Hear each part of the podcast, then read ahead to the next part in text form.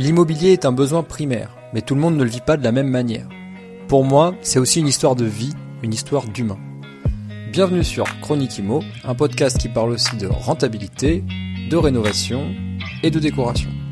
En toute simplicité et sans bullshit, pour le plaisir et aussi pour vous partager ma passion.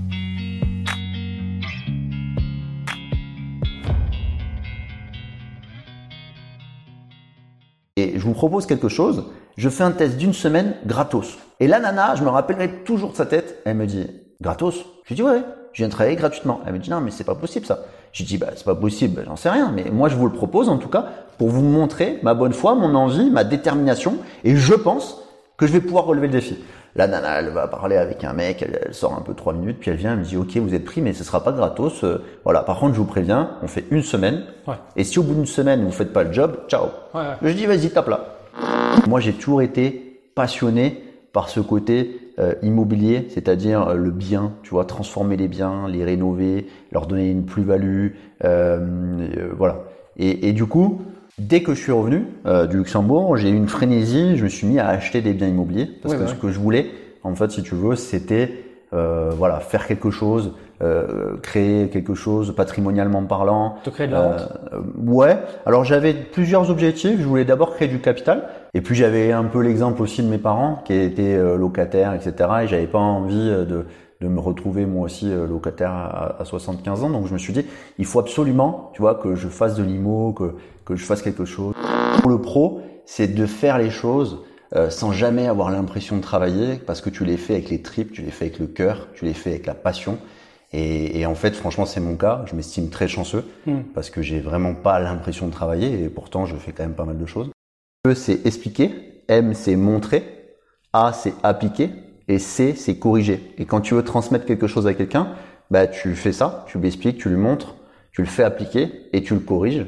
Et là, tu as vraiment été au bout du processus. Parce que juste expliquer ou juste dire ou juste montrer, bah, ça suffit pas. Je me suis pas du tout reconnu, je pense que c'est ça un peu le, le sujet, c'est que je me suis pas du tout reconnu dans le système euh, scolaire standard. Et c'est pour ça que j'ai pas eu de parcours académique.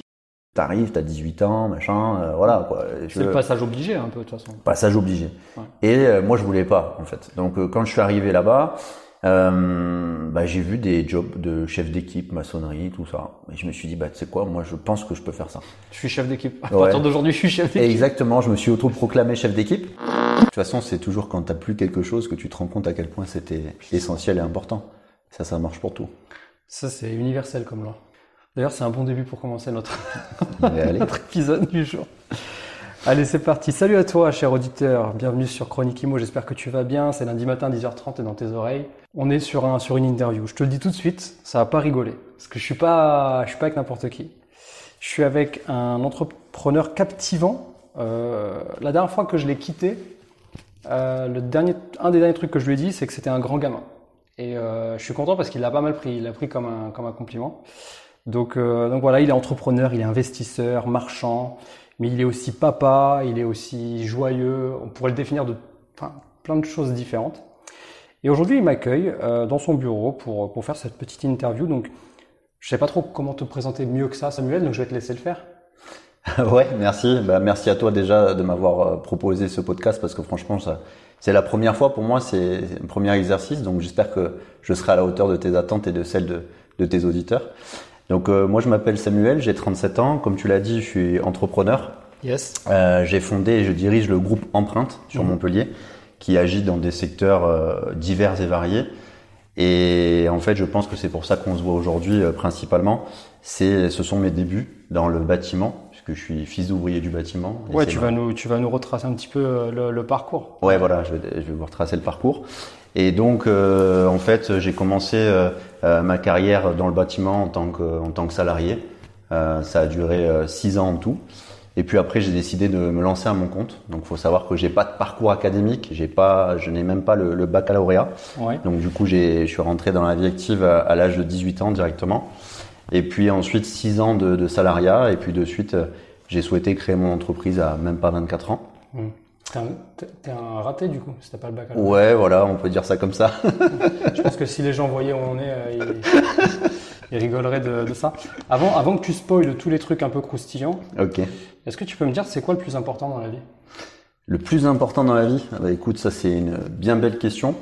Euh, je pense que d'un point de vue personnel, c'est de profiter de sa famille pleinement de chaque instant. Et c'est marrant parce que j'en parlais euh, dernièrement, j'ai fait un post sur LinkedIn sur ce sujet hier, Ouais. de trouver le bon équilibre vie pro, vie perso. Je trouve que moi, quand je regarde, je pense que je l'ai trouvé. Maintenant, je cherche à, à plus travailler, si tu veux, euh, le moment présent et être en pleine conscience pour profiter avec des moments de qualité. Donc pour moi, la, la, la- voilà, le, le meilleur, c'est ça dans le perso. Et pour le pro, c'est de faire les choses euh, sans jamais avoir l'impression de travailler, parce que tu les fais avec les tripes, tu les fais avec le cœur, tu les fais avec la passion. Et, et en fait, franchement, c'est mon cas. Je m'estime très chanceux Hmm. parce que j'ai vraiment pas l'impression de travailler et pourtant je fais quand même pas mal de choses.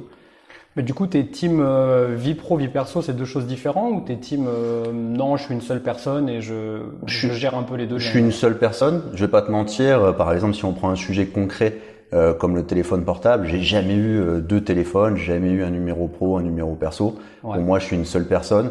Après, il faut juste arriver euh, à trouver le, le bon équilibre. Ouais. Euh, mais non, pour moi, je suis une seule personne et, et c'est important de trouver du temps. euh, C'est un vrai sujet, ça. Il y a plein de gens qui, qui, qui, qui coupent, euh, ils se donnent des, ils se donnent des plages horaires où ils répondent plus au, au téléphone pro et euh, Ben, je t'avoue que c'est un vrai sujet et c'est un peu d'actualité, c'est ce que je te disais, je suis en train de réfléchir à ça, de me dire ok aujourd'hui euh, je suis hyper connecté, tu vois ça c'est vraiment une de mes caractéristiques. Oui. Euh, après si tu veux c'est dans mon ADN, dans mes valeurs, j'aime la réactivité, j'aime quand les choses vont vite. Et donc euh, bah, le sujet ce serait éventuellement ce que tu dis là, ce que tu évoques, euh, de trouver des plages en mode euh, tu coupes, tu vois. J'ai très rarement coupé. En 15 ans là, j'ai t'es vachement sollicité? Ouais, alors je suis vachement sollicité et en même temps, en fait, mon parcours fait que j'ai choisi de ne plus du tout faire d'opérationnel. Donc, j'ai pas ou très peu de clients en direct euh, comme j'ai pu avoir euh, par le passé où là Ouais. c'était compliqué. Où le mec il, il s'en fout, euh, samedi, dimanche, 22 h s'il a un problème, il t'appelle et tu dois lui trouver une solution. Aujourd'hui, je suis plus euh, vraiment dans la partie stratégie, développement, mise en place de concepts, etc et euh, en soutien de mon staff, mais de mon staff euh, de d'encadrant, de manager, de directeur. Il y a une Donc, strate en euh, fait entre toi et les opérationnels? Ah oui, complètement. Il y a même plusieurs strates Plusieurs en fait. strates, Euh, ouais, ouais, ouais. Moi, je suis, je suis vraiment dans aucune euh, société en opérationnel. Après, quand je fais des lancements, et là, comme par exemple ma dernière boîte Dionis, Mhm. j'aime aller au bout des choses. Et donc, pour moi, la, la stratégie, la vision euh, que, que, que je que j'essaye de transmettre, eh ben, au début, je, je fais l'opérationnel moi aussi pour montrer en fait euh, clairement, euh, voilà, mettre un peu les mains dans le cambouis, j'appelle ça, parce que j'ai, pour moi c'est la une des caractéristiques d'un, d'un, d'un leader. Ça fait la différence avec un, un chef. Un leader, il va te dire quelque chose, mais il va te montrer l'exemple, Hmm. alors que le chef, bah, il va te dire fais ci, fais ça, mais il va pas se l'appliquer à lui-même, tu vois. Ouais, puis de toute façon, si tu le fais pas, à un moment donné, j'ai remarqué qu'il y a toujours, euh, tu vas te retrouver dans une situation où tu vas être en présentiel avec la personne et la personne va dire j'y arrive pas, je sais pas faire. Et donc du coup, c'est implicitement, ça veut dire ben montre-moi quoi, comment Et- tu fais. ouais, ouais, si bah, tu l'as jamais fait, mais tu te retrouves comme un con. En fait. C'est la méthode bien connue, la méthode EMAC. Tu connais la méthode EMAC Non, ça me dit rien. E-M-A-C. Euh, e, c'est expliquer. M, c'est montrer. A, c'est appliquer. Et C, c'est corriger. Et quand tu veux transmettre quelque chose à quelqu'un, bah, tu fais ça, tu lui expliques, tu lui montres, tu le fais appliquer et tu le corriges. Et là, tu as vraiment été au bout du processus. Parce que juste expliquer ou juste dire ou juste montrer, bah, ça suffit pas. Ça paraît logique quand tu Ouais. le dis, mais, euh, mais paraît logique, euh, Pour avoir pour avoir eu pas mal de managers dans mes anciens euh, tafs, euh, c'est pas forcément appliqué. Euh, du coup, tu dirais que c'est quoi ta première euh, boîte euh, Parce que du coup, tu, nous as dit en début de en début d'épisode que tu as commencé sur les chantiers? Ouais, exactement. Toi, t'es, fait- t'es, t'es fils d'ouvrier Ouais. et t'as fait ouvrier. Ouais, en fait, si tu veux, je suis, je suis fils d'ouvrier du, du bâtiment. Ouais. Mon père bossait dans le bâtiment, était zinguier, zing- zinger, pardon, zinguier, zinger euh, ferblantier. Ouais. Et en fait, si tu veux, un très, un, un mec touche à tout, avec des mains en or, tu vois, vraiment métier l'ancienne. hyper recherché aujourd'hui. Hyper recherché, ouais, ouais. Et ça, et C'est, c'est hyper recherché, c'est vrai. Bah, c'est, c'est le côté artisan, mais vraiment où t'as de l'art, tu vois. J'estime que ce qu'il faisait, c'était vra- vraiment des, des œuvres d'art. Euh, beaucoup de talent, beaucoup de, de passion, tu vois, quelqu'un de, euh, de très doué de ses mains, tu vois. Et puis, il m'avait dit, euh, Samuel, fais tout ce que tu veux sauf du bâtiment. Parce que je pense que, si tu veux, lui, il avait un petit peu euh, subi sa carrière. hein. on sait que le bâtiment, c'est pas facile. Euh, euh, déjà physiquement et puis sur plein d'autres aspects, il y a, il y a beaucoup d'aléas. Et en fait, si tu veux, moi, ben, mine de rien, quand j'étais petit, j'avais des petites voitures, mais j'avais surtout, euh, ce qui me plaisait, c'est d'aller dans l'atelier de mon père. Il avait euh, des chevrons, des clous, et je clouais toute la journée. J'avais une chignole, je faisais des trous. Ça me plaisait, tu vois, et c'était du concret. Et j'étais plutôt habile de mes mains, moi aussi, dès, mm. dès, le plus jeune âge. Et donc, si tu veux, ben, je me suis pas du tout reconnu. Je pense que c'est ça un peu le, le sujet, c'est que je me suis pas du tout reconnu dans le système scolaire standard. Et c'est pour ça que j'ai pas eu de parcours académique j'ai plutôt été bon euh, jusqu'au collège, j'ai même été très bon dans les phases de primaire. Mhm. Et en fait, j'ai totalement décroché au lycée. tu euh, sais que ça, ça arrive à vachement de gens. Ouais, ouais, ouais. Euh, au, fur, au fur et à mesure des interviews, j'ai l'impression que c'est un truc hyper commun. Ah ouais. Et je crois avoir une théorie par rapport à ça. Ben, moi, je pense en avoir une aussi, parce que j'ai essayé de l'analyser. Donc, la mienne, en tout cas, qui est très personnelle, c'est qu'en fait, je me rends compte que moi, aujourd'hui, et depuis tout jeune, en fait, pour faire quelque chose, j'ai besoin de sens. J'ai besoin, en fait, si tu veux, de comprendre pourquoi je fais cette chose-là. Et si je n'ai pas compris et que je suis pas convaincu de la raison pour laquelle je fais cette chose, ben en fait, tu veux, je n'y arrive pas, tout simplement. Je pense, tu vois, pour résumer, que si j'avais eu un objectif concret, euh, comme mon épouse qui est avocate, comme mon beau-frère qui est médecin, peu importe, eux, ils voulaient faire ça. Et donc, en fait, c'était un objectif à atteindre. Et pour atteindre cet objectif, il, leur fallait passer, franchir telle ou telle étape. Sauf que moi, en fait, je me voyais Rien, en fait, je, je, ne savais pas. Et donc, si tu veux, le problème et le sujet de l'orientation est une vraie question. Hmm. Et, et, donc, mon père m'avait dit, fais tout ce que tu veux sauf du bâtiment, sauf que à côté de ça, si tu veux, euh, dès le plus jeune âge, bah, je l'aidais pendant toutes les vacances scolaires, etc. J'allais avec lui sur les chantiers, je, je l'assistais. Et en fait, je suis assez comme ça, moi, je J'estime que j'apprends des choses, mais je suis très autodidacte par moi-même et je vole un peu le. J'ai dit, j'ai volé quelques métiers, j'ai volé parce qu'en fait, du coup, bah, je regarde les bonnes pratiques, je m'inspire, j'analyse, voilà. Hmm. Et en fait, le fait est que j'ai aussi cette chance, euh, sans doute que mon père m'a transmis ça, euh, d'être euh, quand même très habile de mes mains. Hmm. Et, et ça, c'est une chance vraiment, parce que quand je vois quelque chose, eh ben, j'arrive à te le reproduire. Tu vois, je te donne un exemple à la con dans le bâtiment, mais faire un giclage, tu vois, sur un mur en, en, en, maçonnerie, bah, t'as des mecs qui mettent des, des, mois, des années à faire ça. Moi, à 14 ans, je prenais une taloche, une truelle, je faisais un giclage, mais hyper facilement parce que bah, j'avais le geste, j'avais le truc, en fait. Mmh. J'ai cette chance. Et donc, si tu veux, euh, je n'ai, je n'ai, voilà, je n'ai pas trouvé de sens euh, au lycée. Et à la fin de ma terminale, donc j'ai passé mon bac que je n'ai pas eu. Hein. Euh, bon après, je me suis pas vraiment donné les moyens puisque je suis allé à trois épreuves sur sur huit, je crois. et comme moi, je me suis pas pointé le deuxième jour. Ouais, voilà. Et, du, et, du, coup, et, du coup, je me suis dit là maintenant, qu'est-ce que je fais, tu vois? Et pour moi, ce que je savais faire, mine de rien, bah c'était le bâtiment, tu vois. Ouais. Et donc, je me suis dit, ok, je pars. Et je suis parti donc au Luxembourg.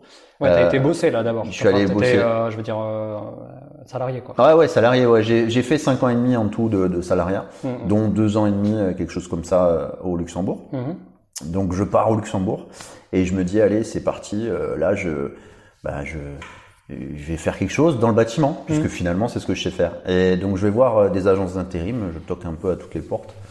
Et puis euh, je trouve une agence, j'en trouve même plusieurs, et, et en fait moi ça m'intéressait pas d'être manœuvre, tu vois. Mais pour autant, j'avais aucune expérience tangible, puisque tu arrives, tu as 18 ans, machin, euh, voilà quoi. C'est le passage obligé un peu de toute façon. Passage obligé. Ouais. Et euh, moi je voulais pas en fait. Donc quand je suis arrivé là-bas, euh, bah, j'ai vu des jobs de chef d'équipe, maçonnerie, tout ça. Et je me suis dit, bah, tu sais quoi, moi, je pense que je peux faire ça. Je suis chef d'équipe. À partir d'aujourd'hui, je suis chef d'équipe. Exactement. Je me suis auto-proclamé chef d'équipe parce qu'il faut savoir, si tu veux, que quand je bossais avec mon père, euh, lui, très bon de ses mains et tout, mais pas forcément beaucoup d'appétence pour tout ce qui était organisation, logistique, euh, euh, planning, etc. Et moi, je kiffais. Je m'en rappelle. Je faisais des plannings. Je dis papa, lundi on va faire ça, mardi on va couler, mercredi on va, euh, voilà, on va monter les linteaux, jeudi on posera le doublage. Et il me disait mais t'es un malade, ça sera fait quand ce sera fait. Il me disait.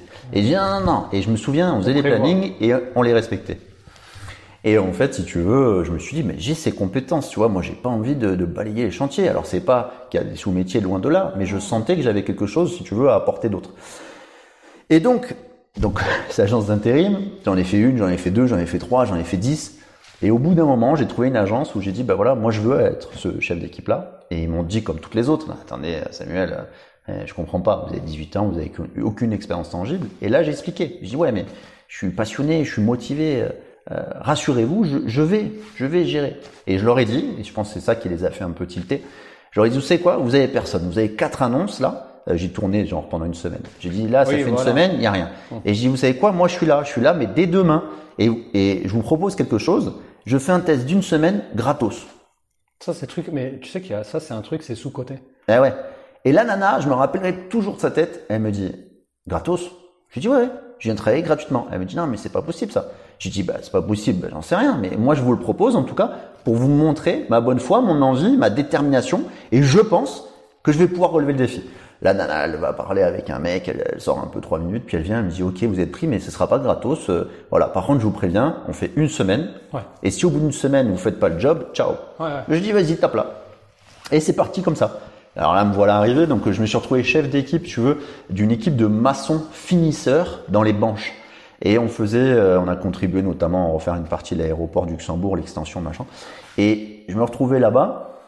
Premier, premier jour, j'arrive, donc c'était 5h30 du matin, un truc comme ça, parce que j'avais rendez-vous à 7h, mais en fait, je voulais être là le premier, repérer les, les lieux, enfin, je voulais aucune Ouais, fausse note, t'as compris J'aime dire à, à tout le monde qu'on n'a pas deux fois l'occasion de Ouais. faire une bonne première impression, Ouais. donc euh, je m'étais donné les moyens. Surtout si tu vas au bluff, t'as pas intérêt à Eh décoller. ouais, ouais. Alors c'était un bluff, mais pas tant que ça, parce Non, que vraiment je, me dire- sentais. Je veux dire, si tu, vois vas, si Ouais, tu ouais. en avant ta motivation, Non, pour ta moi- détermination, faut pour, être pour moi, quoi. pour moi qui adore le, le- le poker aussi, euh, je vais peut-être te dire le bluff parce que le bluff c'est vraiment quand rien. Et pour moi, si tu veux, j'avais mes papiers quoi, Ouais. j'avais les cartes.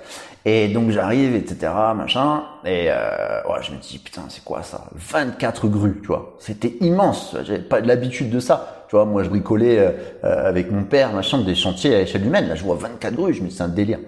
Bon, bref, j'arrive là-bas, euh, briefing, machin, et euh, petites anecdotes, mais bon, des comme ça, j'en ai eu plein. Euh, au début, ils me disaient ah mais c'est le stagiaire, euh, t'es le stagiaire. Non non, je suis pas le stagiaire, je suis le chef d'équipe. Donc forcément, si tu veux, j'avais 18 ans, je faisais un peu plus parce qu'on a la chance, euh, euh, nous en tant que mec, de pouvoir se laisser pousser la barbe. Et si tu veux, bah moi ça fait 20 ans que que j'ai la barbe. Mais voilà, Ça se voyait, quoi. Ça se voyait que j'étais très jeune. Et donc là, bah, ça a commencé, j'ai été très mal accueilli. Ouais, ouais. Parce que forcément, j'avais euh, 12-13 mecs, une moyenne d'âge euh, 40-45 ans. Pas, les- pas commode. Et ouais, j'étais plutôt très mal accueilli. Et c'est surtout que ces gens-là, euh, en fait, n'acceptaient pas. C'est là où j'ai commencé, du coup, le management. J'ai appris, parce que j'ai appris sur le tas, comme tout. Ouais. Et, euh, et en fait, euh, ben, les gars étaient très réfractaires parce que mon âge, tu vois. Mm. Et ils disaient, non mais attends, mais mec, ça fait 20 ans, ça fait 25 ans, Que ça fait ça, 30 ans que je fais comme ça. Tu vas pas me machin. Et donc moi, j'ai adopté cette posture, si tu veux, de créer ma propre légitimité. Et comment la créer, si tu veux, même si j'avais pas un rôle à la base où je devais être à fond dans la production, je devais être plus dans l'organisation. Mais en fait, ce que je faisais, c'est que je faisais le double de mes journées. Je faisais la planification, l'organisation, et surtout, je travaillais moi en production avec eux. Donc je m'y mettais, Ah ouais. je faisais le taf. Ouais, on faisait, euh, euh, si tu veux, du, du rattrapage de banches, donc comme maçon finisseur. Et euh, c'était au kilomètre, hein, c'était euh, voilà, il fallait organiser ça. euh, et on se rend pas compte, mais il y a quand même pas mal de logistique, surtout quand c'est grand. Voilà, les appros, les trucs, bon bref. Et du coup, je faisais avec eux. Donc Et tu restais sur le chantier. Ouais, je restais, mais de toute façon, je devais y être, mais tu vois, un peu plus à côté, mais je restais avec eux à faire. Donc, si tu veux, j'avais la liane à la main, j'avais le produit, c'était des rabat d'adresse, mon etc., qu'on utilisait à l'époque. Et ben, je faisais le taf et je leur expliquais, parce que j'avais imaginé, en fait, une amélioration du process pour aller un petit peu plus vite, pour gagner en efficience, pour gagner un peu de temps. Et eux n'adhéraient pas à ça parce que, ouais, tu comprends, ça fait 20 ans qu'on fait ça. Et donc, en fait, à force à force de me voir, j'étais là le premier, je partais le dernier, de faire les choses et que ça fonctionnait, ils ont commencé petit à petit à adhérer à cette méthode. Et puis au final, je te, la, je te raccourcis, sinon on pourrait passer un, épisode complet là-dessus. au final, je suis resté deux ans et demi là-bas. Euh, ils m'ont proposé de m'upgrader de poste, que j'ai fait une première fois. Et puis après, ils m'ont proposé carrément de m'engager, mais moi je voulais pas. En fait, je voulais pas. Euh, ça me plaisait pas forcément. J'aimais l'aventure humaine parce que tu vois, c'était quand même un challenge que j'ai relevé. Au début, euh, ces 13 personnes là pouvaient pas me voir. Et puis à la fin, en fait, bah j'étais, euh, j'étais pour eux. Euh, un ami proche, j'étais même un conseiller. Le mec venait me voir, me disait ah Samuel, alors j'ai ma fille, euh, elle veut faire ci, elle veut faire ça, qu'est-ce que t'en penses? Et Donc je l'ai conseillé et tout, Mm. tu vois, ça, ça allait loin. J'avais réussi à avoir un peu cette cette casquette, si tu veux, de de, de leader, quoi, de chef d'équipe, etc. Donc c'était cool. De mecs qu'on écoute, quoi. Ouais, voilà. Mais qu'on écoute tout simplement parce que euh, je pense que j'ai réussi à prouver euh, ma valeur, mon implication, ma détermination, et surtout j'allais le premier au front. C'était pas en mode, euh, comme je te disais tout à l'heure, Mm. euh, le petit chef, c'était en mode non. euh, moi, je me mets en premier et euh, j'y vais, tu vois. Et donc ça, ça a plutôt pas mal fonctionné. À la fin de ça, en fait, si tu veux, donc j'ai dit j'arrête. La boîte voulait m'engager, l'agence d'intérim ne comprenait pas trop, mais j'ai dit non, je, je trouve pas de sens. Je lui ai dit faites-moi faire, donc je suis retourné à la boîte d'intérim, tous les jobs, tous les jobs que vous voulez. J'ai dit vous avez vu, maintenant j'ai une capacité d'adaptation. Donc là, ce que je veux, c'est bouffer du job, tout et n'importe quoi. Et donc, euh, je suis passé, euh, j'ai fait une petite période de 4 à 6 mois, je me souviens plus trop, mais à peu près c'est ça, où je suis passé de boîte en boîte, euh, j'ai fait du lavage de voitures. ensuite, dans cette boîte, je suis resté genre un mois et demi. à la fin, c'est moi qui conduisais les voitures d'un point A à un point B. Ça, c'était chouette parce qu'à l'époque, c'était complètement fou. Il y avait des McLaren, il y avait tout ça. Et comme moi, je suis passionné de l'auto, c'était c'était génial. j'ai travaillé dans une usine de de métallurgie à, à, fondre des barres sur la chaîne de production. Euh, j'ai travaillé dans de la restauration. Bref, j'ai épuisé un peu tous ces trucs-là. Mais tu as fait ça dans un objectif précis ou bah, c'était juste parce que tu savais, tu étais en recherche En fait, mon objectif, c'était tout simplement de voir ce dont j'étais capable. Si je pouvais arriver, si je veux, à toucher à d'autres choses, j'avais cette croyance, en fait, que je pouvais faire, euh, entre guillemets, euh, n'importe quoi. Et du coup, bah, j'avais envie de voir en fait ce qui se passait ailleurs, comment c'était, tu vois, de ne pas rester dans, dans, mon carcan quotidien de ce que entre guillemets je savais faire, tu vois. Surtout que c'était pas très euh, bandant, excuse-moi du terme, mais de, de faire ces mètres linéaires et ces mètres linéaires là de de de de, de, de finition de, de banche, tu vois. C'était pas très, tu vois. Alors il y a des choses plus techniques, mais j'avais envie de m'ouvrir l'esprit, de voir plus de choses. De, voilà. Je crois, que je peux, si je peux faire une petite parenthèse par rapport à ça, j'ai l'impression en t'écoutant, parce que c'est un truc que je ressens des fois hmm. et que j'ai ressenti, alors moins maintenant, mais que j'ai ressenti beaucoup. J'ai l'impression que ceux qui n'ont pas fait de longues études ont peur de s'abétifier. Mais je sais pas si c'est vraiment ça, mais en tout cas, ce que je veux dire par là, c'est que du coup, on a peut-être, nous, on a plus envie d'être toujours en train d'apprendre un truc et ça nous amuse, c'est presque gamifiant d'apprendre des choses parce que euh, ça nous permet de pas rester euh, comment dire statique. Et euh, toi c'est clair que ça se voit à 1000% toi quand tu es statique euh, tu, tu meurs quoi.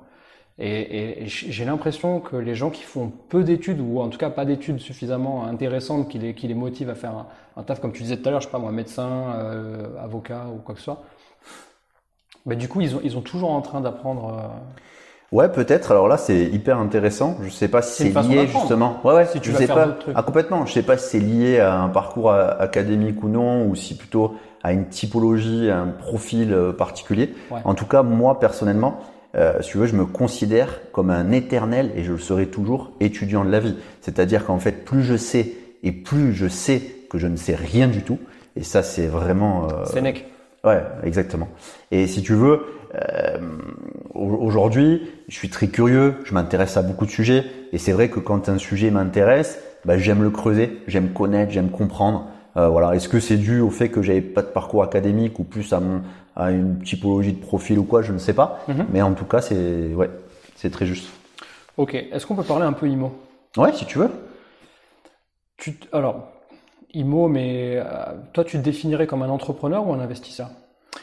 Euh, alors en fait, si tu veux, bon, si on parle IMO, IMO, euh, en fait, euh, pour juste du coup faire la transition, une fois que j'ai fini ces trois années-là, j'ai été ensuite trois ans salarié dans une boîte à Montpellier qui faisait du tout corps d'État, mhm. et j'étais un peu le, le, chef de chantier, on va dire, mais en fait, je faisais tout de, de A à Z. Mhm. et, et, en fait, moi, j'ai toujours été passionné par ce côté euh, immobilier, c'est-à-dire euh, le bien, tu vois, transformer les biens, les rénover, leur donner une plus-value, euh, voilà. Et, et, du coup, dès que je suis revenu du Luxembourg, j'ai eu une frénésie, je me suis mis à acheter des biens immobiliers parce que ce que je voulais, en fait, si tu veux, c'était voilà faire quelque chose, créer quelque chose patrimonialement parlant. Te créer de la rente. ouais. Alors j'avais plusieurs objectifs. Je voulais d'abord créer du capital. Parce qu'en fait, il faut savoir que quand j'étais salarié, je gagnais 1600 euros. Donc, si tu veux, ben, c'était, c'était correct, mais en fait, j'aspirais quand même à mieux. Hmm. Et donc, en fait, si tu veux, j'avais besoin de, voilà, de, de, de faire autrement, enfin, un, petit peu plus euh, d'argent. Et puis, j'avais un peu l'exemple aussi de mes parents qui étaient euh, locataires, etc. Et j'avais pas envie euh, de, de me retrouver moi aussi locataire à, à, 75 ans. Donc, je me suis dit, il faut absolument, tu vois, que je fasse de l'IMO, que, que je fasse quelque chose. que j'investisse. Et du coup, bah, c'était mon boulot. En fait, euh, je rénovais les, les, les, maisons, les appartements, les biens. Hmm. Et je me suis dit, bah là, il y a un truc à faire. Euh, c'est euh, j'achète euh, mes trucs, je les rénove, mais je les rénove du coup bah, le soir et le week-end, hein, ce que j'ai fait pendant des années. Et puis je vais les revendre parce que je suis persuadé que je peux faire des plus-values déjà par l'apport de mon travail. Ça, c'est une chose qui est sûre, puisque forcément, si tu fais les choses toi-même, t'évites de payer un artisan, donc t'augmentes ta marge. C'est clair. Mais je voulais pas uniquement valoriser mon travail. Moi, ce qui m'intéressait, c'était pas de me dire, ok, je vais travailler le soir euh, euh, et, et le week-end, et en fait, je vais vendre ça. Non, je voulais le valoriser plus, donc j'ai réfléchi pour trouver des biens, euh, si tu veux, où je ferais un cash out euh, plus important, des biens avec du ce que j'appelle du potentiel, qui est pas forcément que du potentiel travaux. Tu vois, ou du potentiel travaux XXL. Je te donne des, des exemples concrets. Euh, par exemple, tu vois, mon, ma première euh, opération, bon, c'était une résidence principale, mais c'était un, un local commercial. Mm. Euh, tu vois que personne, dont personne voulait, euh, un petit truc euh, à Clémenceau. Et en fait, bah, je me suis lancé dans cette première OP et j'ai fait du coup un changement de destination. Bien Donc j'ai changé la destination de local commercial en habitation. Alors personne ne le voulait parce qu'ils le regardaient avec leurs yeux de local commercial. Ils se disaient mais qu'est-ce qu'on va foutre là-dedans? C'est mal placé et tout. Mais en habitation, ça avait beaucoup de sens. Il y avait une petite cour, c'était sympa, etc. Ça c'est ma première OP. Et en fait, j'ai toujours fait des opérations, donc beaucoup de résidences principales, 7 ou 8, mais qui correspondaient aussi à cette euh, frénésie et puis ce changement de vie. J'ai rencontré euh, ma femme, etc. Donc il y avait des attentes euh, différentes. Et puis on va pas se mentir, les résidences principales c'est quand même chouette du point de vue de la fiscalité parce que du coup bah hein voilà. Et puis euh, et puis donc je cherchais toujours des biens euh, si tu veux avec un fort potentiel et même tu vois pour les travaux par exemple j'ai acheté un autre truc que là je pense euh, un dernier étage. J'adorais les derniers étages. Est-ce que tu sais pourquoi? Euh, pour le coucher de soleil? Non, mais ça aurait pu. la, la lumière, du coup. Alors la lumière c'est sympa, mais c'est pas ça que je recherchais. Euh, attends, j'adore les devinettes. hein. Moi, je suis fou de devinettes. est-ce que c'est lié au bien ou est-ce que c'est lié à la sensation que les- ça procure aux gens dans le bien? C'est lié au bien. Et surtout, comme je te disais précédemment, au cash out plus important euh, que j'allais pouvoir faire. J'avais une stratégie en fait. Je cherchais les Ah, derniers m'as étages. Je vais là. te dire pourquoi. Parce que en fait, et surtout dans le centre-ville de Montpellier, euh, les derniers étages, il y a souvent, souvent des combles au-dessus. Ah. Et en fait, les combles, tu as les combles de la copropriété euh, qui appartiennent à la copro, qui sont utilisés, etc. Et tu as les combles perdus. Et ça, c'est 80% des immeubles. Des combles perdus. Tu m'entends bien Tu as des, euh, des mètres cubes, des mètres carrés qui sont énormes, perdus. Et en fait, ben, moi, je cherchais ces biens-là. Je regardais bien évidemment les règlements de copro, ce qui était autorisé de faire ou pas. Tu as certains règlements de copro où il y a déjà marqué, en gros, euh, chacun peut utiliser ses combles, tu vois, qui sont au-dessus d'eux. Et d'autres où il y a marqué, les combles sont une partie commune. Donc, même au niveau des tantièmes. Donc, quand c'était euh, chacun peut utiliser ses combles, il n'y a pas de sujet. Je venais, je cassais, je faisais des mezzanines Cali. Tu connais, loi Carrez 1m80. Bien sûr. Donc, je faisais 30, 40, 50, 60 mètres carrés de plus. Donc, tu as compris qu'après, forcément, tu le valorisais. Et toi, tu faisais les travaux, euh, enfin, c'était le coût de la maçonnerie euh, pour toi, quoi. Ouais, voilà. Je faisais des travaux. Alors, je faisais souvent en métal, mais bon, peu importe. Ah oui, ok. Et, et, et en fait, si tu veux, après, quand les combles étaient une partie commune, je m'arrêtais pas là. En fait, je demandais à, faire une assemblée générale extraordinaire. euh, je rencontrais les copropriétaires. euh, je leur disais mais regardez, je vais faire ci, je vais faire ça. Moi, je suis un jeune, je suis machin. Ça va être ma résidence principale. Et en plus, bah, je vais prendre ça, mais pas de souci. Regardez, vous payez tant de charges. Du coup, là, il y aura euh, moins de charges à payer parce que je vais avoir plus de toi. trucs. On va revoir le- le- l'état descriptif de division. On va, re- mais je m'occupe de tout. Faites rien, etc. Et puis en plus, quand je vais checker, je vais enlever le toit, le plafond, le, le, le faux plafond, pardon. Je vais voir la charpente. La charpente, c'est un peu fatigué, pas de souci. Moi, je suis charpentier. Je vais vous moiser trois chevrons. Je vais rechanger trois tuiles. Et en fait, ben, je crée comme ça des opportunités. Et tu rachetais une misère à la copro, les, les... Ah, un euro, juste pour le, le un symbole, euro. quoi. Et j'ai et j'ai fait des 70 mètres carrés dans les étages. Putain, ça me révolte, ça me révolte. ça me rend fou. Ouais, ouais, ouais. Ouais, trop bien. Ah ouais, ouais. Ah, Bah, c'est t'achètes un appart, euh, ouais, 70, 80 mètres carrés et qu'en fait tu doubles la superficie. Ouais. Si tu veux, t'imagines bien que quand t'as pas payé le foncier, Hmm. euh, même si tu dois casser un faux plafond, faire une petite mezzanine, C'est que je pense que voilà. Et puis bon, après moi, le fait est que c'était mon boulot, donc Ouais. c'était encore plus facile. Mais tu vois, je m'arrêtais pas juste à me dire, ok, j'achète un bien, je vais le mettre, un- je vais le rénover, je vais faire une plus-value, parce que pour moi ça, ça équivalait à finalement, ben, travailler en plus pour gagner plus. Mais oui, je voulais faire ça, mais je voulais faire ça de manière un peu plus smart pour en plus avoir des trucs, si tu veux, euh, voilà, où j'allais pouvoir valoriser tout ça.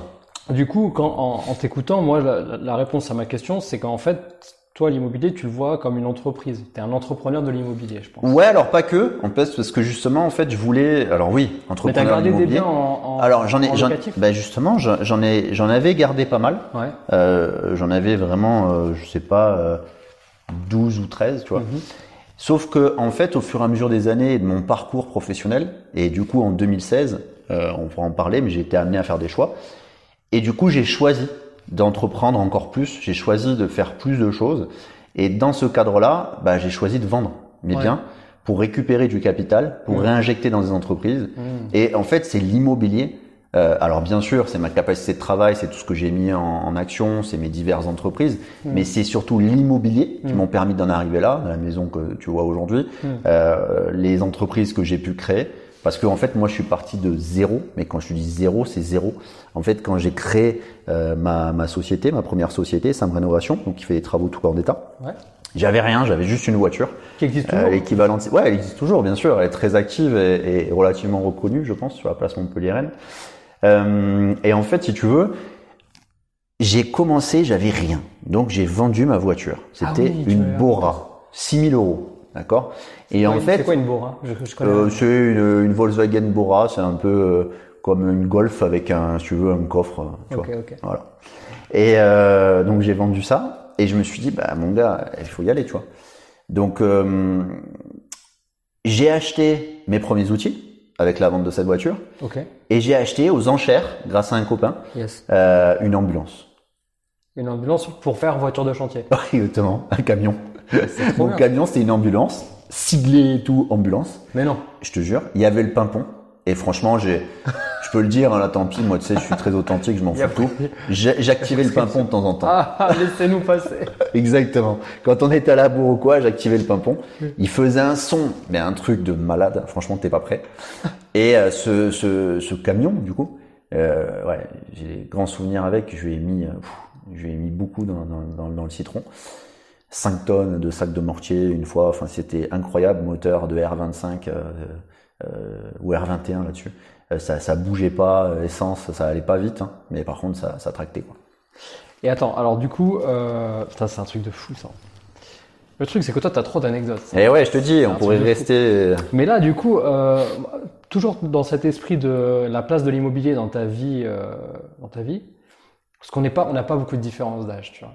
Et je me dis, mais c'est dingue à quel point il a accéléré. En fait, tu dis 2016, c'est une année cruciale pour toi. Ouais. Mais avant ça, tu avais déjà pas mal accumulé d'immobilier. Et du coup, tu dirais que qu'est-ce qui te rapportait le plus sur une année euh, glissante sur ta façon de gérer? Donc, tu faisais des, des one-shots, euh, du marchandage de, de, de résidence principale? Ouais, c'est ça qui me rapportait le plus parce qu'en fait, tu veux, quand j'ai créé ma boîte en 2010, euh, faut savoir que les premières années ont été très difficiles. Alors ça marchait très bien, j'avais beaucoup de demandes et tout, mais j'ai eu beaucoup de problèmes, notamment avec euh, euh, la masse salariale, recruter des bonnes personnes, etc. Donc j'ai eu trois, quatre années où en fait, euh, Tu as eu tout de suite des employés en plus. toi. ouais, de suite, en fait, j'ai jamais su travailler seul. Tu vois le principe de chef d'équipe, tu vois. Ouais. J'ai commencé comme ça. Et pour moi, travailler seul, je suis incapable, tu vois. Si tu me dis, ouais, t'as un truc, t'as un business, tu peux le faire seul. Non, j'ai incapable. Hmm. C'est intrinsèque, je ne sais pas faire. Je vis avec des gens, avec une équipe, avec euh, voilà, c'est c'est le partage, tu vois. Je, je sais pas bosser seul, c'est impossible. Donc, du coup, ouais, donc le, le, le- l'entreprise tout corps d'État permettait de payer les salaires et, et payer ton train de vie. Exactement.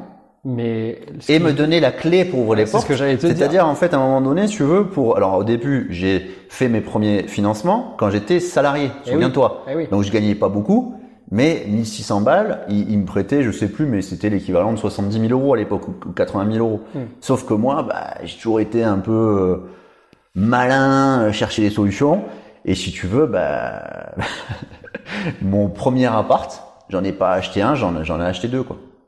Et comment j'ai fait? Bah, J'ai fait les deux crédits. euh, Non, même pas. C'est pas mon premier, c'était mon second. Mon second, j'en ai pas acheté un, j'en ai acheté deux d'un coup, parce que j'ai fait deux crédits en même temps dans deux banques différentes. Ouais, t'as soumis les dossiers en Ouais, même temps, voilà. c'est passé en même temps. Ouais, c'est c'est pas très glorieux, mais franchement, au moins, tu vois, c'était une solution pour euh, pour avoir plus de fonds, tu vois. Pourquoi tu dis que c'est pas glorieux?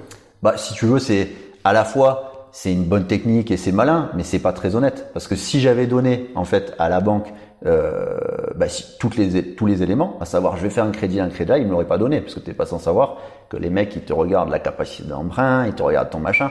Et si j'avais fait ces deux crédits, on m'aurait dit non. Et en fait, si tu veux, c'était calculé de ma part. Et en plus, si tu veux, bah, je navigue un peu là-dessus parce que moi je crois vachement euh, au karma, tout ça, en mode ce que tu fais, tu vois, on récolte ce qu'on sème et tout. Donc j'évite de faire ce genre de choses. Mais j'avoue que au départ, bah, il fallait que je me lance, que je trouve des solutions et c'était une solution comme une autre. T'as pas perdu d'argent sur ces deux projets? Ah non, au contraire. Donc t'as remboursé les crédits Ah complètement. Et quand j'avais des plus-values, bon. ah oui, quand j'avais des plus-values très très euh, plutôt importantes quoi, euh, les banquiers me disaient mais c'est quoi ce truc? Ben, En fait je t'ai pas dit mais je... ah, quoi voilà. Et bon après c'est passé et puis ils ont appris à me connaître. Tant qu'ils perdent pas d'argent tout va bien. Exactement. et, et, donc alors après pour euh, repartir sur, sur ta question, donc euh, ma première boîte me rapportait de quoi vivre, payer mes salaires, mes salariés du coup, etc. Et aussi était une clé pour ouvrir des portes. Alors après c'est pas évident parce que au début et tu sais ce que c'est, tu lances ta boîte, ils disent ah vous avez pas d'antériorité, nani, nana, il te faut trois bilans. Hein. Ben bon, moi je suis un combattant, c'est-à-dire qu'à chaque fois j'allais voir le banquier. Pour moi c'est une histoire d'homme, tu vois, et c'est encore une histoire d'homme aujourd'hui, tu vois. Hmm. Et je lâchais pas, je présentais un beau dossier, je montrais le truc, j'étais, je pense, convaincant. Et donc j'ai réussi à chaque fois à avoir mes financements. On le sait tous, les financements c'est le levier de croissance numéro un, et c'est le levier qui te permet de, de, de faire des choses. Donc je me servais en fait de cette clé, pour moi c'était une clé, hein, mon salaire, ma rémunération, pour ouvrir des portes. Et les portes c'était bah, de l'IMO. Et donc j'ai fait de l'IMO, de l'IMO, de l'IMO. Changé comme ça, je t'ai dit, de résidence principale parce que ça correspondait aussi à mon rythme de vie. Mhm. Euh, et après en 2014, j'en ai fait une profession en étant marchand de biens. Où là j'ai. Tu t'es inscrit en marchand? Ouais, je me suis inscrit en marchand. Et puis du coup, euh, avec un avec un copain agent immobilier, on s'est associé. Et puis du coup, on a fait quelques quelques opérations. Ok. Donc, euh, donc là, c'était euh, toujours sur euh, avant la partie 2016 du coup. Ouais, ouais, exactement. C'était en 2014.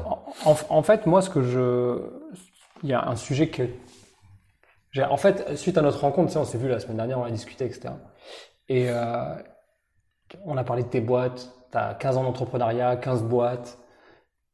La, la, la, la plupart, j'ai pas tout l'antériorité, mais la plupart, c'est des boîtes du quotidien. Mmh. C'est des boîtes qu'on peut croiser tes employés dans la rue, on peut croiser tes camions, on peut croiser ton business, on peut s'arrêter dans ton restaurant, on peut t'acheter une voiture, etc. Et du coup, je me suis dit, en fait, Samuel, c'est l'inverse des start Complètement. C'est lanti start le mec.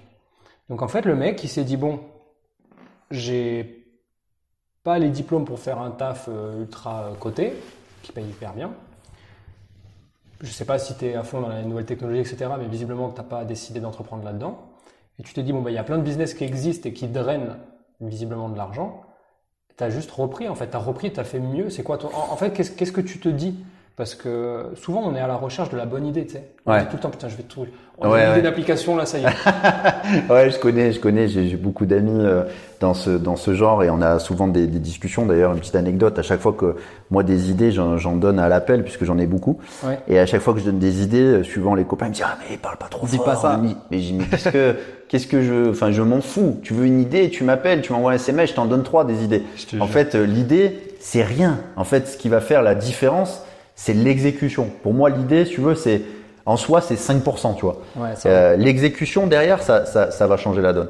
Donc, euh, alors comment je, je, fais moi personnellement? Donc oui, tu as raison, c'est un peu entre guillemets l'inverse euh, des start Euh, moi, j'essaie de trouver des business avec des secteurs où euh, en fait il y a du entre guillemets du concret. Donc la plupart du temps, en effet euh, des, des, des, points physiques, euh, des choses concrètes, comme tu l'as dit, tu vois les camions et tout. Mhm. Parce que je pense que je suis un peu de là, tu vois, je suis entre guillemets les mains, dans, les mains dans le cambouis, le pragmatisme, le, le, côté très cartésien de la chose, tangible. Et je pense que j'ai tout simplement pas les compétences pour la tech. Mais en même temps, j'ai les appétences parce que j'avais essayé un petit peu euh, un projet là, un peu toujours pareil dans le dans le bâtiment, de créer une application tech pour mettre en relation les uns les autres, etc. Puis au final, c'était des prémices, donc euh, c'est pas aller plus loin, euh, mais ça aurait pu. Mm-hmm. Mais en gros, pour répondre à ta question, donc euh, recherche la bonne idée, le truc. En fait, pour moi, j'estime, en tout cas à mon à mon échelle et à mon niveau, que il y a très peu de choses à inventer, à créer, Donc tu vois, le, on va pas entre guillemets réinventer la roue. Mhm. La roue, enfin on va justement la réinventer, mais la roue en elle-même c'est une roue et ça marche bien. Mhm. Par contre, quand toi tu fais ta version de la roue, je pense que tu peux l'optimiser. Et du coup, c'est ça en fait que je fais à chaque fois. Quand tu prends n'importe lesquels de mes business, j'ai réfléchi plus loin que le bout de mon nez. Mais comment j'ai fait ça? L'extra miles. Je me suis juste mis en fait à la place du consommateur, consommateur que je suis. Mhm. Et je me suis dit, prends l'exemple de mon restaurant. Je me suis dit, ok, mon restaurant. Quand moi je vais au restaurant, qu'est-ce que je suis en mesure d'attendre? Et en fait, tu vas voir, c'est tellement facile, c'est tellement simple que tu vas te dire, bien sûr. En fait, quand je vais au restaurant, je suis en mesure d'attendre un bon accueil, des gens souriants, accueillants, euh, cool, tu vois. Mhm. Je suis en mesure d'attendre de la, un, un- un établissement joli, beau, propre, euh, voilà, Une immersion. hein. qualitatif, Ouais. exactement. Une expérience client, j'appelle ça, tu vois, c'est Ouais. toujours complet. Et je suis en mesure d'attendre quelque chose de sympa dans mon assiette. Et sympa, ça veut pas dire ultra sophistiqué, parce Ouais. que tu peux manger une petite brasserie et tout, mais avoir, et c'est ce qu'il y a chez nous, des produits frais, Mhm. cuisine avec amour. Pas de surgelé, de trucs que tu réchauffes, machin. Non, des produits frais qu'on te livre toutes les, tous les matins. Des légumes frais, de la viande fraîche, du poisson frais. Et, et du coup, dans mon resto que, que tu as vu, j'ai incarné ça avec un îlot central où les chefs cuisinent devant toi. Et là, ça prouve, en fait, ça envoie un message fort. Il n'y a pas de chichi, on vous cache rien. Et tu peux même manger autour des chefs, t'as vu Euh, Voilà, ça part de là. Et c'est des produits frais, c'est simple, c'est efficace. Ah, on peut manger sur le comptoir là Bien euh, sûr. manger, là En fait, ça c'est top pour les gens qui viennent solo. Ouais. Tu sais, quand t'es solo, c'est chelou d'aller au resto solo. Solo, moi j'aime pas, par exemple. Tu vois. Ah ouais? Ah, je déteste ça. Alors moi, je suis, euh, j'ai aucune. euh, Ah ben tu vois, ça revient. Moi, manger au resto tout seul Ouais. et aller au cinéma tout seul, j'adore. Ah ouais. Et ben, eh ben de plaisir moi, moi. je ne supporte pas. Et en fait, ça revient au même que je ne peux pas travailler seul. Tu vois. J'ai ce souci là. Et donc au resto seul, je me sens pas bien, je machin, je regardais 100 fois mon tel. Et du coup, j'ai créé. Et ouais, je te jure. Alors après, je croise toujours des gens que je connais, donc bon Ah oui, mais ça va. T'es jamais tout seul. ça, Ouais. Mais si tu veux, euh, là, au resto, là, euh, si tu veux, j'ai créé ça parce que tu te mets en manche debout tout seul, mais tu manges à côté de gens. Voilà. Et en plus, ouais, bravo. Non, non, mais c'est obligé. Voilà. Et donc, tu vois, quand tu vois ce resto, que tu manges, que tu machin, tu vas dire, ah putain, c'est top, la serveuse, elle est sympa, le truc, euh, la bouffe, elle était fraîche, j'ai été servi rapidement, euh, c'est propre et c'est beau. Et en fait, tu vas limite en parler à tes potes, ça va être trop sympa. Mais quand tu réfléchis, franchement, réfléchis, Mathieu. En fait, c'est simplement la normalité. C'est la, c'est, c'est- c'est- mais c'est- ouais, on oublie. Et on oublie, et, et c'est ce que je dis moi aujourd'hui, parce que je me suis plaint pendant plus d'une décennie, en fait, de dire ah ça c'est pas terrible, ah, la médiocrité de ça, ah là c'est pas la hauteur et tout. Et en fait, j'ai pris conscience, il y a à peu près 4-5 ans, que c'était une bénédiction. Parce que ce qui fait, entre guillemets, bah, euh, que l'on paraît exceptionnel, c'est tout simplement que le reste, les, les, pas, et voilà, Ouais. Mais tu sais, moi, je, je, je, je me, j'essaye souvent de prendre du recul. Je fais, je suis comme tout le monde. Donc, j'oublie des trucs, euh, des, je deviens mécanique, je suis un robot, etc. Comme tout le monde. Mais je fais toujours l'effort de prendre du recul et je me dis à quel moment les gens ont oublié. Je parle du resto là parce que moi j'y ai été et j'ai Ouais, ouais. compris. Tu me l'as expliqué, tu me l'as pitché, etc. Et ouais, J'ai compris. Enfin, non, je je voulais dire que je ne comprends pas pourquoi les gens ont oublié que ce moment entre midi et deux, parce que toi c'est un resto du, du ouais, midi, resto du midi, ouais. Ça s'appelle une pause. Ça s'appelle la pause. C'est comme ça que ça s'appelle en langue française. Et d'ailleurs en anglais c'est pareil, c'est un break. Ouais. Pourquoi les gens ne se focusent que sur leur estomac En mode j'ai faim, faut le remplir. C'est un, un garde-manger ou quoi? Et, et tu vois, et moi je les vois, ils ont une pause, si c'est une heure ou deux heures, ils courent au premier endroit qui est dispo, qui a de la place, qui est libre, ouais. qui fait vite, qui fait pas cher, ouais. qui fait voilà et qui fait euh, voilà. Et je me suis dit, c'est dingue parce que en fait, le concept de la pause, c'est de t'extirper de ces 7 ou 8 heures que tu donnes dans la journée à quelqu'un d'autre. Eh oui. T'as que une ou deux heures.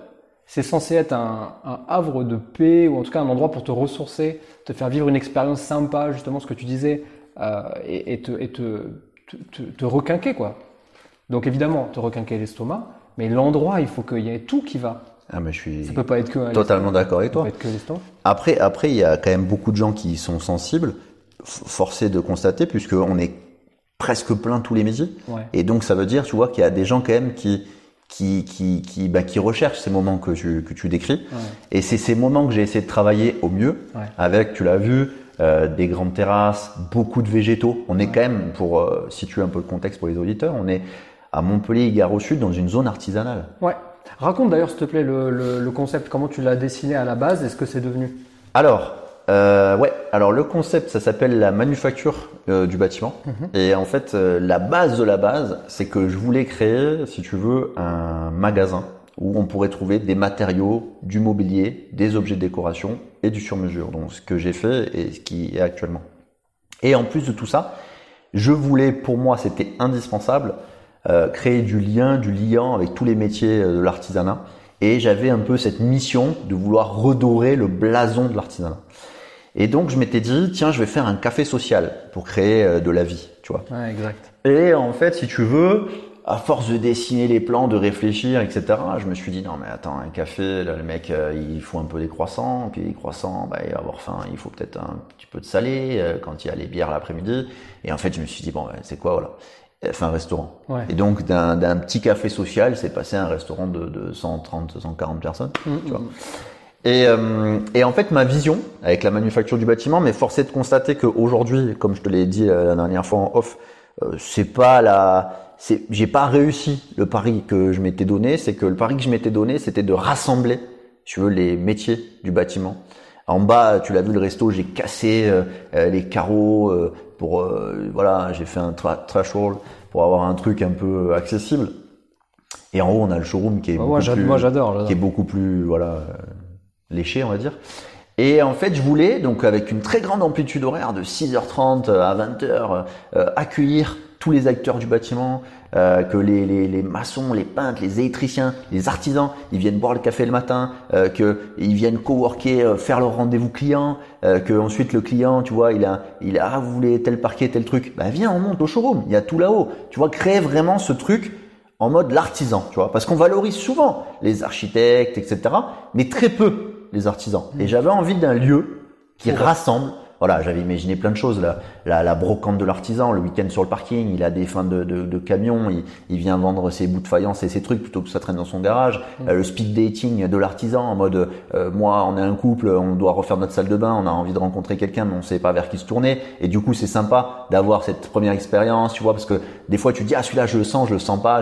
Et ça, ce feeling, ben voilà, rencontrer les gens, mettre en avant des acteurs qui sont pas forcément digitalisés, parce qu'on sait que c'est le gros souci euh, dans le bâtiment. Hein, tu veux un bon maçon, euh, tape sur Google bon maçon. Non, ça marche pas. Ça, tu vas avoir les boîtes qui payent des ads, tu vas avoir les boîtes qui, voilà, c'est c'est pas le sujet. Donc il faut que ce soit encore, c'est à l'ancienne, le bouche à oreille, trouver la bonne personne, trouver le bon truc.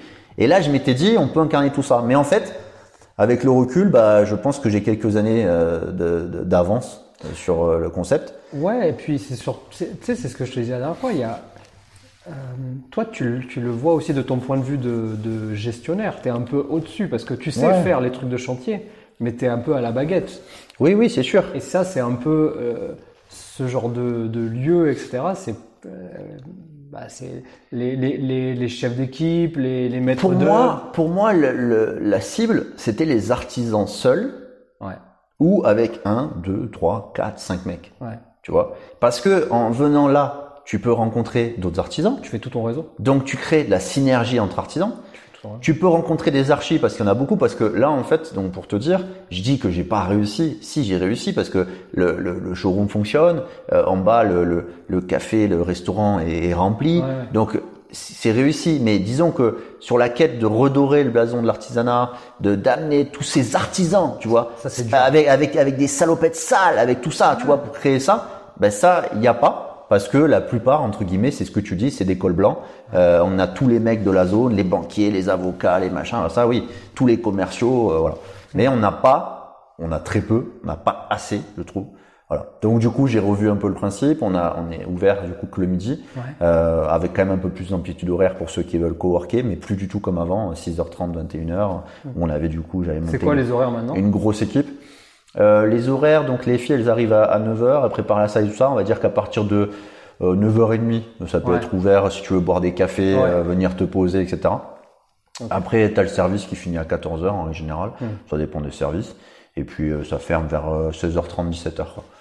Ouais, donc il y a quand même moyen de venir euh, si on veut rester euh, pour les rendez-vous clients. Ah oui, complètement. Puis D'autant plus que tu as vu, c'est c'est très euh, convivial. J'ai une table qui fait de 25 personnes. Et ça, on a beaucoup d'entreprises euh, qui viennent, en fait, et qui prennent cette table, là, 25 personnes, il y a une télé, il y a un truc, ils prennent tous un petit café, un petit machin, et ils font leur réunion, parce que c'est pas évident euh, d'avoir euh, une table de 25 personnes, tu vois, qui peut accueillir tous ces gens. T'imagines le service que tu leur rends, ça leur évite d'aller ouais. euh, en zone. euh, exactement, d'aller louer une salle euh, qui est dégueu, qui a pas d'âme, etc. Et puis après, bah, c'est donnant-donnant. Ils prennent un petit café, puis le midi, en général, ils mangent là. Donc tu vois, c'est intéressant, ça fait connaître le lieu, etc. Donc c'est chouette. Et nous, on fait aussi euh, pas mal de privatisation. Donc du coup, là, c'est le soir. Donc le soir, tu privatises la cantine euh, avec euh, du staff. En fonction de ton événement, on adapte le staff. 1, 2, 3, 4 personnes.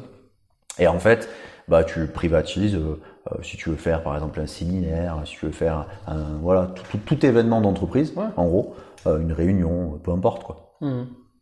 un repas. J'ai une question euh, business passion. Ouais. Est-ce que tu penses euh, que faire des business passion, c'est une bonne stratégie entrepreneuriale? En fait, si tu veux, moi, je t'explique, euh, quand je te dis en 2016, je me suis posé la question d'eux.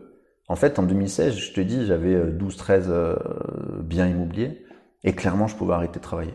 En fait, je pouvais me dire, ok, ben, j'ai fait quelque chose, j'arrête de bosser, j'ai un- une rente, comme on appelle ça, Ouais. confortable et franchement, je peux ne plus bosser. Ouais.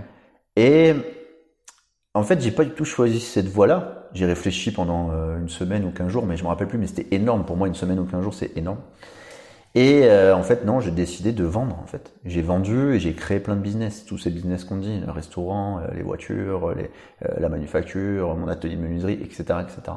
Donc, la Ah réponse à ta question, c'est celle-là. En fait, la réponse à ta question, c'est celle-là. C'est, pour moi, c'est que entreprendre par passion. C'est-à-dire qu'aujourd'hui, clairement, en fait, je l'ai écrit d'ailleurs sur une réponse à un post LinkedIn.